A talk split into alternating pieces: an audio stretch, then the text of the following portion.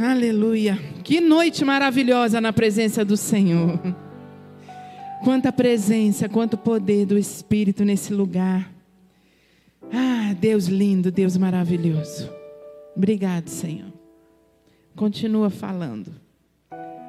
Continua falando. Nós só estamos aqui para te adorar, para te amar, Senhor.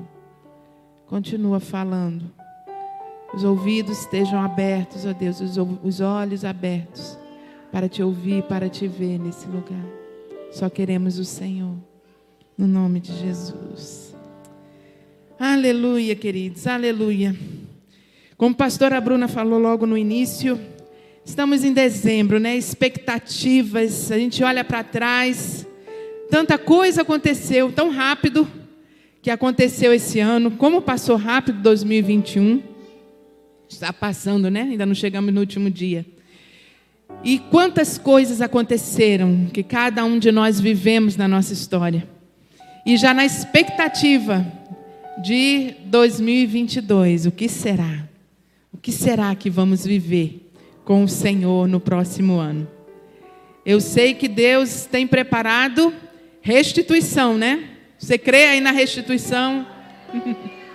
e o Senhor ele vai nos alinhando, ele vai nos atraindo para o que realmente é restituição.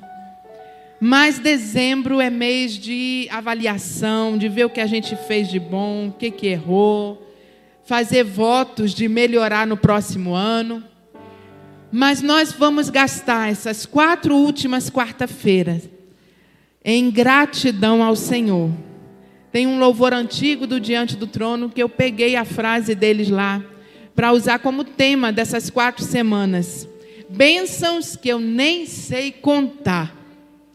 São tantas bênçãos que a gente não sabe nem contar. Quando a gente começa se descortina assim na nossa frente. E hoje nós vamos começar pela principal. Não tem como a gente começar por outra. Mas eu já quero falar da última da quarta-feira 29, nós vamos estar aqui, bênçãos que nem sei contar, na minha família. Então, desde já você já vai estar orando, já vai estar convidando a sua família para estar aqui com você. Alguém está com a família toda hoje? Todo mundo, oh coisa linda, glória a Deus. Ali também, glória a Deus. Já temos aí pelo menos duas famílias representadas. Mas nós vamos fazer esse voto com o Senhor, de na última quarta-feira do ano, trazer todos da nossa casa, aqueles que moram na mesma casa que a gente. Se quiser trazer filho já casado, mãe, pai que não mora mais com você, fica à vontade. Mas aqueles que moram dentro da sua casa, sejam já cristãos ou não, faça esse voto com o Senhor, gere em Deus essa quarta-feira, dia 29. Amém? Quem está junto comigo? Vamos agradecer nessa última quarta-feira o que Deus fez pelas nossas vidas e já entregar o, o, ano de 2022. Amém? Vai ser uma noite tremenda, tenho certeza. Mas nós vamos falar sobre hoje bênçãos que nem sei contar. A bênção da salvação. Não tem como a gente começar por outra. Não tem como começar por emprego, por saúde, por casa própria, carro, casamento, filho, seja lá o que for. Não tem. Nós temos que começar pela bênção da salvação. Tem salvo nesse lugar? Vixe, Jesus. Está muito fraco esse salvo. Tem salvo nesse lugar? Uh! Glória a Deus! Somos salvos em Cristo Jesus. É a maior bênção da nossa vida. E hoje a gente vai estar analisando aqui, pensando um pouquinho junto com numa história bíblica, num, nos evangelhos sobre isso. Mas algo que eu estava pesquisando e duas frases me chamou muito a atenção sobre a gratidão. A bênção da salvação. Nós temos que ser gratos todo dia, toda hora, todo instante pela nossa salvação. E a gratidão em silêncio ela não serve de nada. Isso me impactou muito. Porque tem gente que diz: Deus sabe que eu tenho o coração muito grato. Eu sou muito grata à minha família, eu sou muito grata ao meu chefe, eu sou muito grata ao meu vizinho, sou muito grata aos meus pais, e por aí vai. Mas não é, expõe para a pessoa, nem para o próprio Deus. Quando está na presença de Deus é aquela coisa aguada, sem graça. Mas Deus sabe da gratidão que está no meu coração. Aí eu vou fechar com a outra frase de um homem chamado William Arthur, que diz: Ser grato e não expressar é como embrulhar um presente e não entregar. Não adianta você comprar um presente para entregar alguém, embrulhar bem bonito, botar aquele laço bonito de fita, mas você não entregar. Não surte efeito nenhum. E nós estamos aqui para aprender a ser grato a Deus. A gratidão é algo que é um aprendizado. A gente vai aprendendo passo a passo com o próprio Senhor. E a gente tem que expressar essa gratidão. Não adianta fazer o embrulho bonito e não entregar ao aquele que merece, ao dono, ao autor da nossa gratidão. Vamos aprender a expressar? Bora? Glória a Deus. Então abra aí a sua Bíblia no Evangelho de Lucas, capítulo 7, a partir do versículo 36.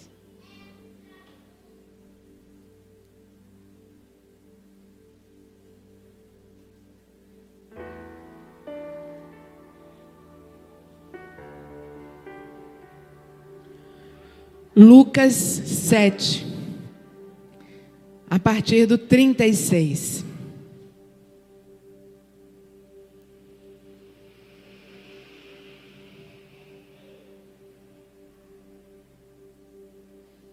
Vamos ler? Convidado por um dos fariseus para jantar, Jesus foi à casa dele e reclinou-se à mesa. Ao saber que Jesus estava comendo na casa do fariseu, certa mulher daquela cidade, uma pecadora, trouxe um frasco de alabastro com perfume e se colocou atrás de Jesus, a seus pés.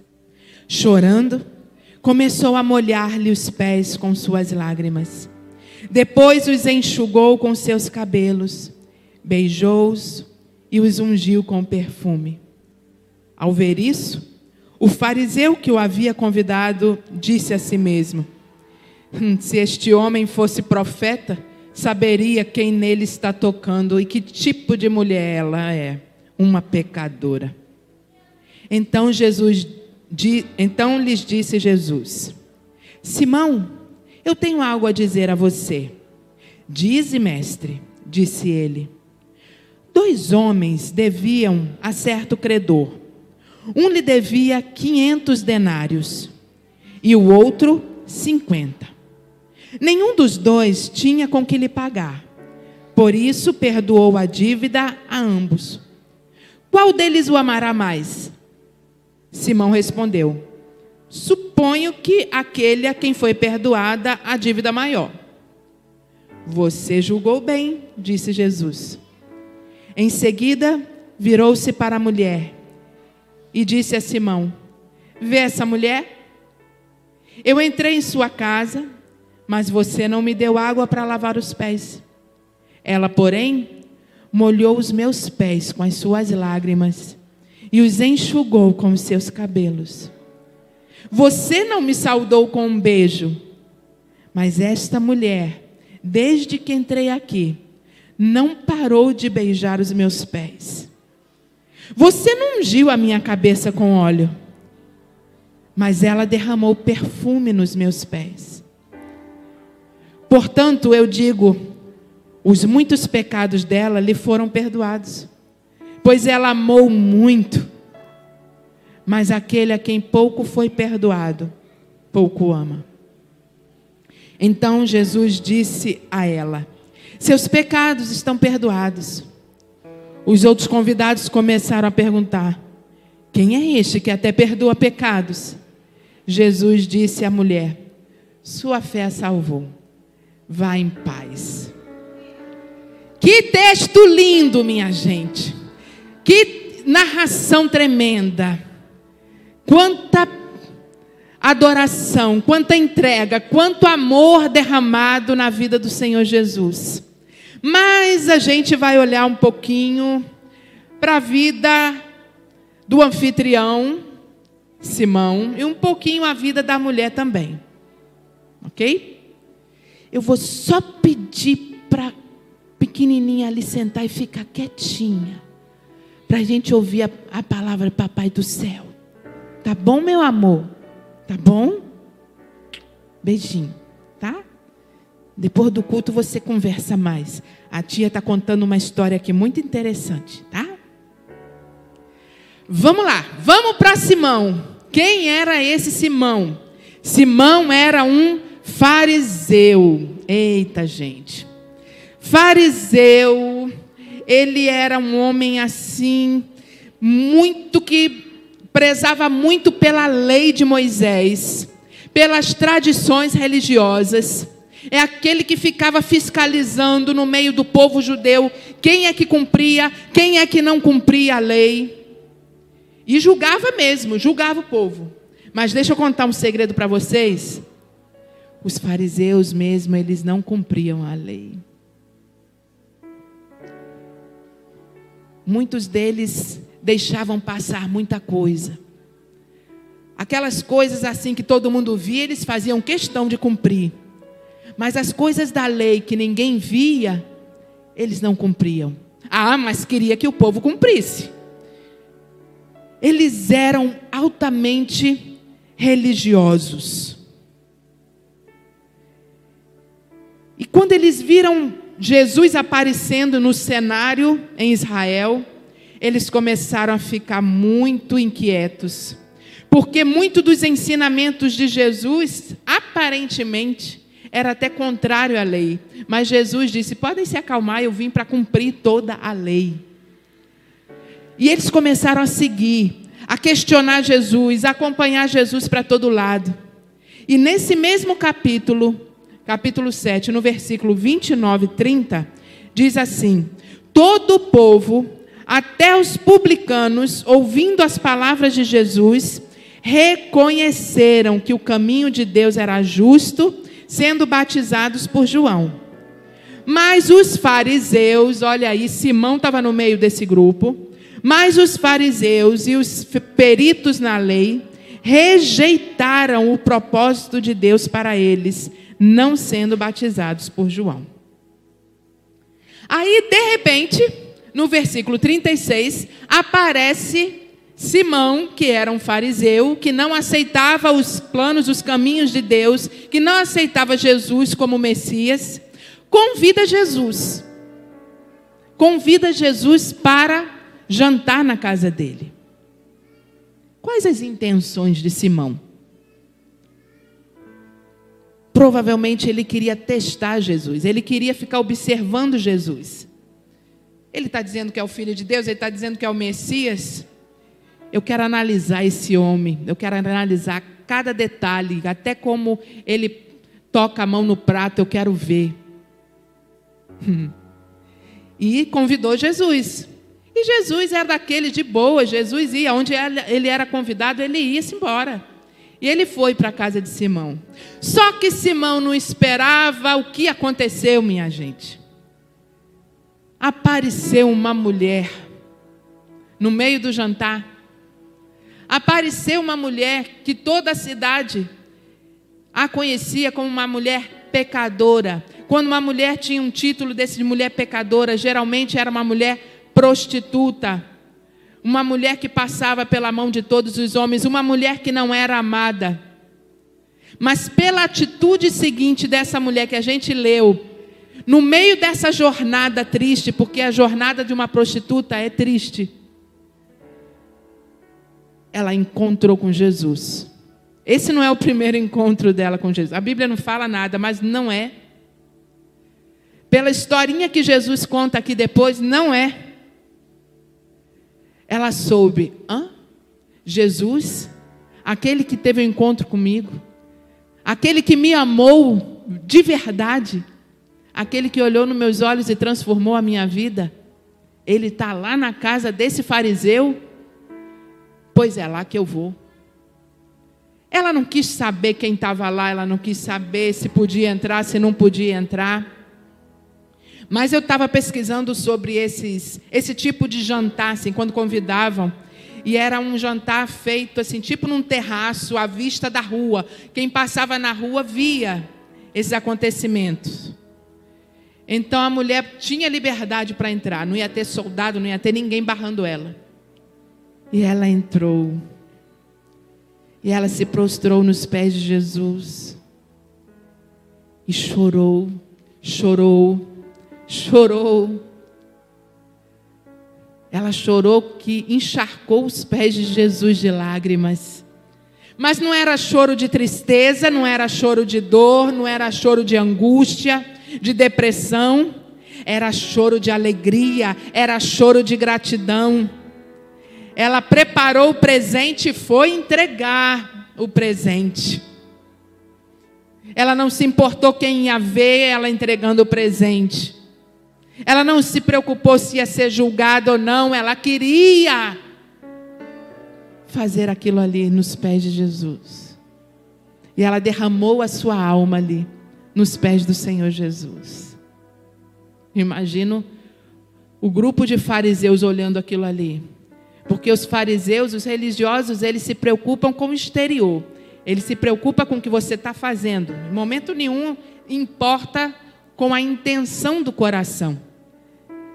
Então é seguir regras, é seguir mandamentos, cumprir ordens somente.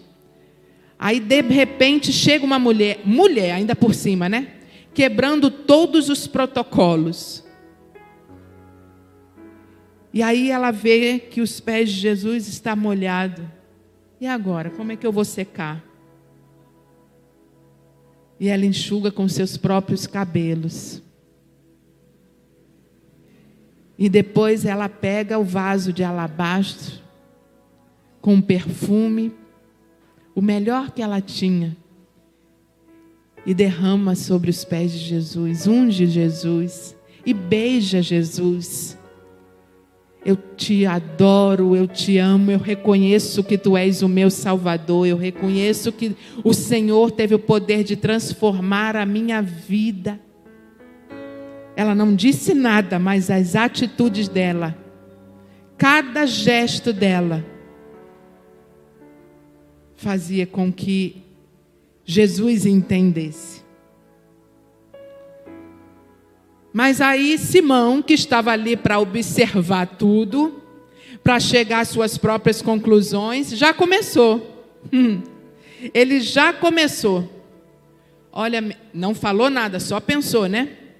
Ó mesmo, se esse homem, esse tal de Jesus, ele fosse profeta, ele já sabia quem era essa mulher que está tocando nele. Ele nem deixaria ela estar tá tocando nele. Isso é profeta de meia tigela. Isso não é profeta coisa nenhuma. Porque quem está tocando nele é uma pecadora. Mas Jesus conhece o coração. Jesus conhece os pensamentos. Vigia, crente. Vamos vigiar, meu povo. Porque Jesus conhece o que eu penso e o que você pensa. Jesus conhece as intenções do nosso coração. Vamos vigiar para a gente nunca cair na tentação de se tornar fariseu, de só fazer as coisas para as pessoas verem de trazer uma oferta só para as pessoas verem. Ó, oh, eu, eu entrego dízimo, viu, gente? Eu sou dizimista, viu? Todo culto eu dou oferta. Não vamos ser daqueles que fazem coisas para os homens verem. Mas vamos ter atenção a cada dia. Porque enquanto você às vezes está olhando para mim, está até rindo aqui enquanto eu estou pregando, a sua mente pode estar cheia de erva daninha, cheia de julgamentos, cheia de maldade. E Jesus conhece. Mas vamos voltar para o texto. Aí Jesus vai contar uma história para ele. Eu tenho um negócio para te falar, Simão. Jesus nem toca no assunto. Jesus viu o tipo de julgamento, mas Jesus nem toca no assunto. Jesus só vai falar tinha dois homens que estavam devendo dinheiro lá para um credor, um agiota da vida, né? Não era agiota, não, porque o homem perdoa aqui. A agiota é ruim na. Dois homens, um estava devendo 500 denários, significava mais ou menos aí 500 dias de trabalho. E o outro estava devendo 50. Mais ou menos pelo dinheiro de hoje, para a gente ter uma noção, 500 denários é mais ou menos 18 mil reais. E 50 é mais ou menos 1.800. Mais ou menos. E esse credor perdoou os dois. Perdoou a dívida dos dois. Já pensou? Você está devendo 1.800 reais a alguém e a pessoa dizer, está perdoado. Estamos em época de Natal.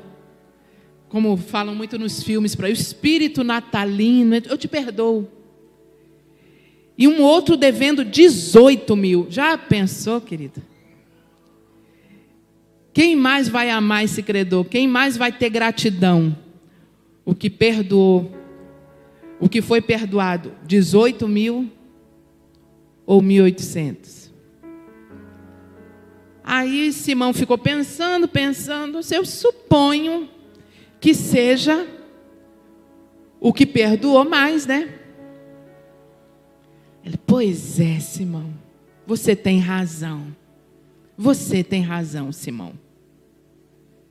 Aí começa a comparar. Eu fico imaginando a cara de Simão, pobre. Chega a dar pena dele agora.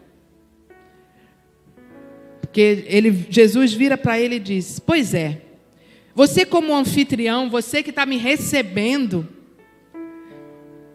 era para você me oferecer água para lavar os pés. Porque geralmente sempre oferecia água para lavar os pés, todo visitante que chegava. Mas você não me ofereceu.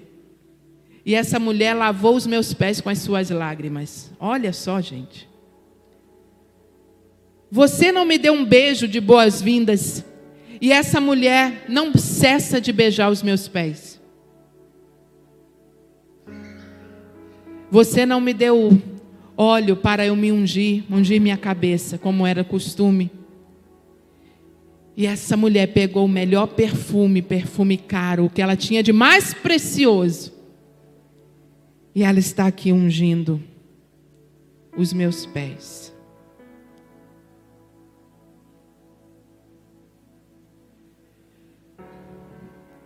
Queridos, o amor dessa mulher constrangeu o coração de Jesus. E o amor de Jesus constrangeu o coração dessa mulher, ao ponto dela fazer isso, ao ponto dela ter essa atitude. E aí eu chego no ponto que eu queria falar hoje, levar você a pensar, raciocinar. Tanto tem se falado nos dias de hoje que muita gente abandonou a igreja, deixou de vir à igreja depois da pandemia. Muitos estão achando agora que vou ser crente em casa. Muitos, por qualquer coisinha, qualquer besteira, deixam de vir à igreja. Mas aí a gente pensa, eu ouvi um testemunho essa semana de uma irmã aqui da igreja. Que no domingo, domingo de ceia, ela acordou 5 horas da manhã, passando mal.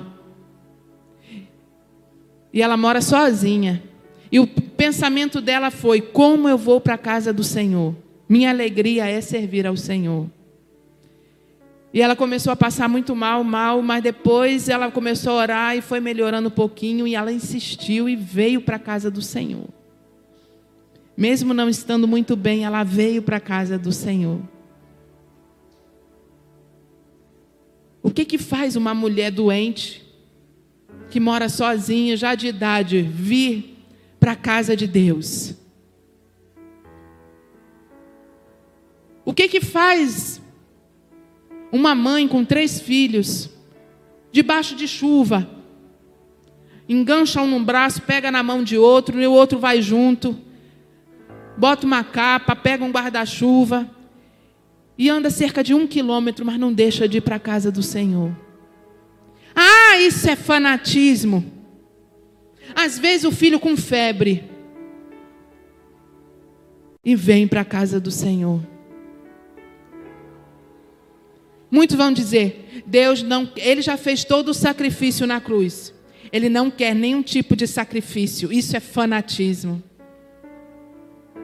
Eu quero dizer para vocês que isso é amor. Isso é um coração constrangido pelo amor de Deus. Que seja onde for, seja as circunstâncias que for, quer oferecer o seu melhor ao Senhor quer servir ao Senhor, quer pagar o preço que for, paga mico se for necessário, mas quer dizer para o Senhor: Eu te amo, eu te adoro, eu não abro mão de estar contigo, tu és o algo mais importante da minha vida, a tua presença me satisfaz. Não tem outro lugar. É constrangimento somos constrangidos. Que amor foi esse de Jesus? Não havia necessidade de Jesus fazer o que ele fez, ele escolheu fazer por amar essa desgraceira de pecador que está na terra, que estava, continuou e está até hoje, e que vai nascendo. Ali já tem um futuro pecador no ventre da minha filha. Um pecador que precisa de salvação. Ele não precisava fazer isso, mas ele escolheu fazer para perdoar pecadores que não mereciam nada, nada. E aí a gente vai retribuir de acordo com o nosso constrangimento. A gente vai retribuir, vai dar resposta a Jesus de acordo com o reconhecimento de pecado que nós temos. Aquela mulher, ela era mais pecadora do que aquele fariseu? Não. Talvez a ficha dela diante dos homens fosse mais suja, porque o fariseu ele se importava com aparência com as boas ações. Olhe, vejam que eu obedeço à lei. Mas a Bíblia diz: todos pecaram. Todos pecaram. E destituídos estão da glória de Deus. Ninguém escapa. Ninguém. A questão não é quem peca mais ou quem peca menos. A questão aqui, quando Jesus falou a quem muito foi perdoado, muito ama. É quem muito reconhece que é pecador. Aquela mulher, ela reconheceu o seu pecado, a sua miséria humana. E ela reconheceu que aquele homem é que podia perdoar o seu pecado. Já o fariseu, cheio da sua religiosidade, ele achava que a mulher sim era uma pecadora. Ele não. Ele cumpria a lei. Por isso ele ainda estava vivendo naquela religiosidade e não conseguia nem enxergar Jesus como Messias. Lá em 2 Coríntios, capítulo 5, versículo 14 e 15, fala bem claro, gente, sobre isso. 2 Coríntios 5, 14 e 15, diz assim: pois o amor de Cristo nos constrange, porque estamos convencidos de que um morreu por todos, logo, todos morreram. E ele morreu por todos, para que aqueles que vivem já não viva mais para si mesmo, mas para aquele que por eles morreu e ressuscitou. Quem reconhece que Jesus morreu pelos seus pecados, quem reconhece que caminhava para o inferno e hoje está caminhando para o céu por causa de Jesus, não vive mais. A resposta é: não vou viver mais para mim mesmo, não vou ter mais meus sonhos próprios. Eu vou viver para Ele, eu vou servir a Ele. Eu vou me prostrar diante dos pés dele, chorar, chorar de gratidão. Eu vou enxugar os seus pés com os meus cabelos, eu vou derramar o perfume precioso, o que eu tenho de melhor. Eu vou beijá-lo. Quando a gente beija alguém quando está chegando, é uma saudação, é dizendo: Seja bem-vindo, Eu vou estar beijando Jesus sempre. Seja bem-vindo na minha vida, Jesus. Tu não vai sentar no carona, não. Tu vai sentar no lugar do motorista e guiar a minha vida, Jesus.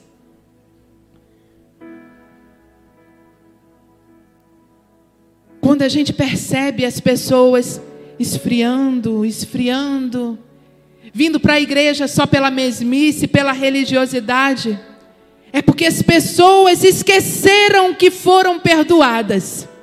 Elas entraram no caminho do fariseu, elas entraram no caminho da religiosidade.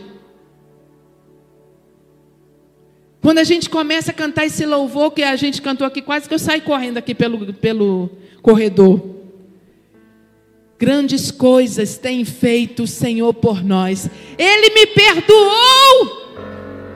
Ele me salvou. Ele me arrancou da miséria, da lamaçal de pecado e hoje eu sou livre para viver para Ele. Grandes coisas Ele fez por mim. E às vezes a gente vendo o povo, grandes coisas tem feito o Senhor por nós. É grandes coisas, é grandes coisas, grandes coisas, grandes coisas. Alguém mais pode perdoar teu pecado? Pode? Você mostra um diagnóstico para o médico, pecador. Médico, por favor, tira esse pecado da minha vida.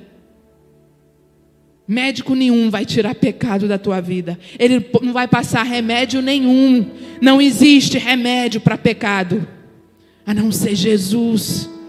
Não tem vacina, nem primeira dose, nem segunda, nem terceira, que vá apagar o pecado da minha vida e da tua. Só Jesus, só Jesus. E tudo Ele já fez. Tudo Ele já fez. E como é que você está vendo essa vida perdoada? Tem que ser algo para ser celebrado, perdão, gente é liberdade. Imagine se saísse no jornal amanhã uma notícia dizendo: acabou-se o vírus, todo mundo que já foi vacinado aí não tem mais vírus do Covid. Esse, esse sonho, sonho não, isso foi um pesadelo. Esse pesadelo acabou no planeta Terra. Você não ia ficar super feliz, não ia celebrar? Estou livre. Nós precisamos aprender a celebrar pelo perdão dos nossos pecados.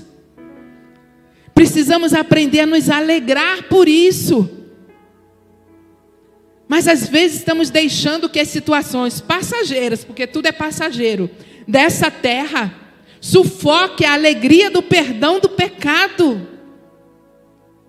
E a gente sufoca isso e coloca um peso que não é mais nosso, Jesus já levou. A gente começa a carregar peso de preocupação, peso de ansiedade, peso financeiro, sonhos que não se realizam, frustrações, é, traumas. A gente sai carregando tudo isso. Quando a vida que a gente deve ter agora é a vida de pessoas perdoadas. Perdão. E quando eu entendo isso, eu quero viver a minha vida para Jesus. Porque a vida eterna é eterna, é eterna, não vai ter fim. Consegue imaginar uma coisa sem fim? É a tua vida lá no céu. É vida eterna. Ele já garantiu para mim e para você. Então a vida, comparando com a eternidade, ainda que a gente vá viver 100 anos aqui na terra, 100 anos é passageiro vai passar muito rápido. Se esse ano voou 100 anos, vai passar muito rápido. Mas a gente carrega um peso dessa vida. Porque a vida nesse mundo, o, todo o peso que tem é consequência do pecado da humanidade. Mas nós fomos libertos desse peso. Ele nos libertou, ele libertou a minha vida, ele libertou a sua vida. Nós precisamos entender essas coisas, querido. Nós precisamos ir no profundo do que é ser perdoado, do que é se arrepender de ter machucado o coração de Deus e receber o perdão. O perdão é o bem mais precioso que a gente tem no tempo que está passando aqui na terra o perdão de Deus. Porque tem muita gente por aí dizendo que o amor de Deus é para to é todos. Mas as nossas iniquidades, os nossos pecados, está lá em Isaías, acho 59, se eu não estou enganado, acho que é 59. Os nossos pecados, eles nos separam de Deus. Faz separação entre nós e Deus, os nossos pecados. Então não tem esse negócio, tá todo mundo, o amor de Deus é toca todo mundo, toca todo mundo, é para todo mundo, é para todo mundo que entregou o seu coração, que se arrependeu e desfruta do perdão. Está disponível para todo mundo, mas viver perto de Deus é só para aqueles que estão perdoados. Perdoados.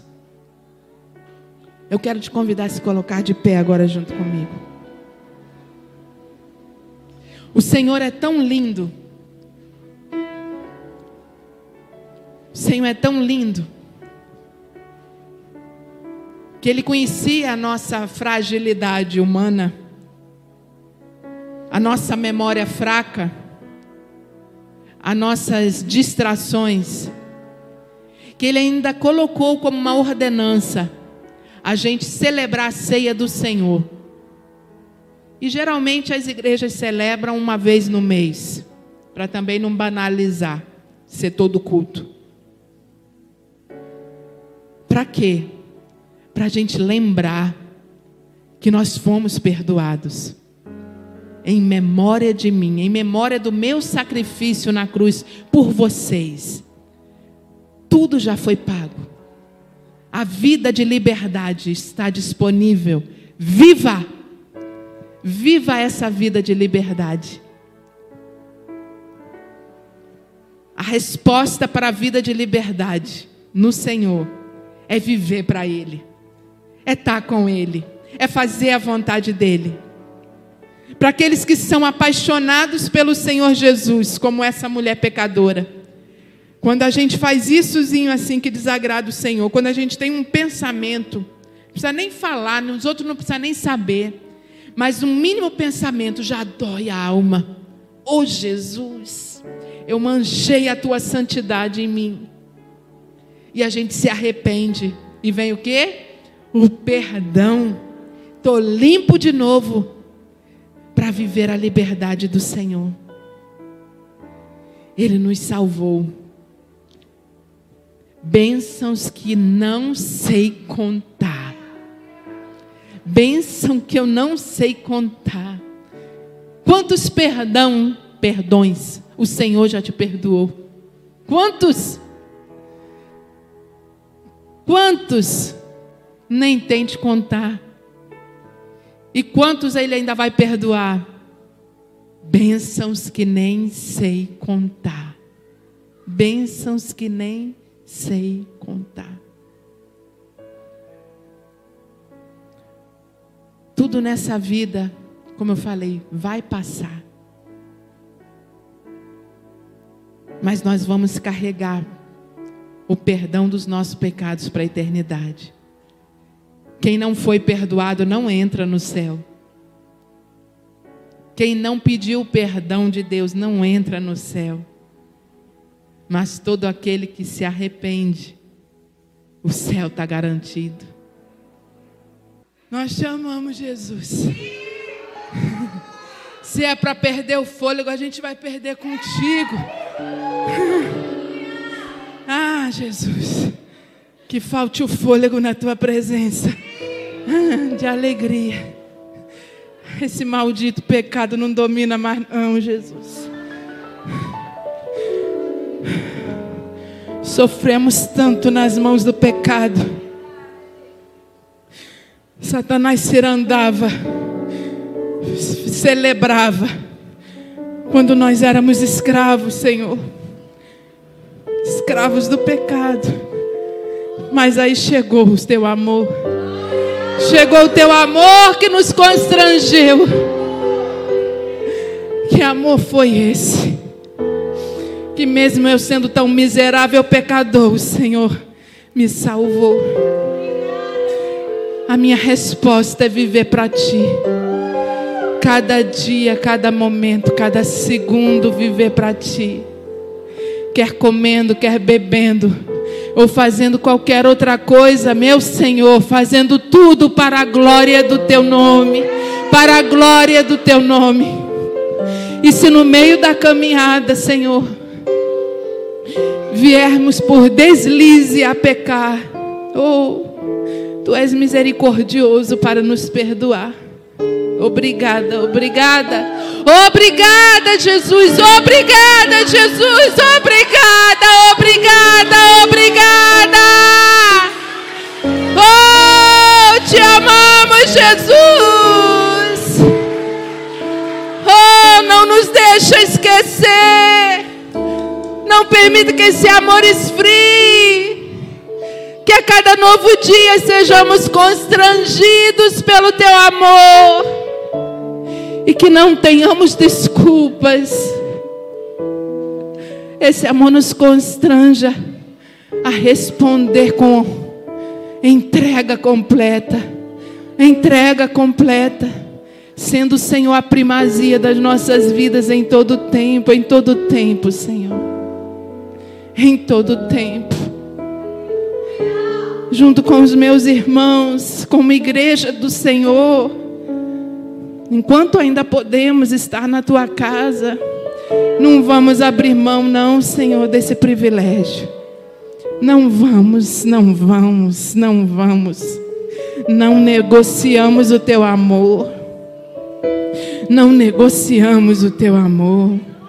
Mas enquanto fôlego tivermos, vamos celebrar o amor e o perdão do Senhor celebrar o amor e o perdão do Senhor, meu Deus.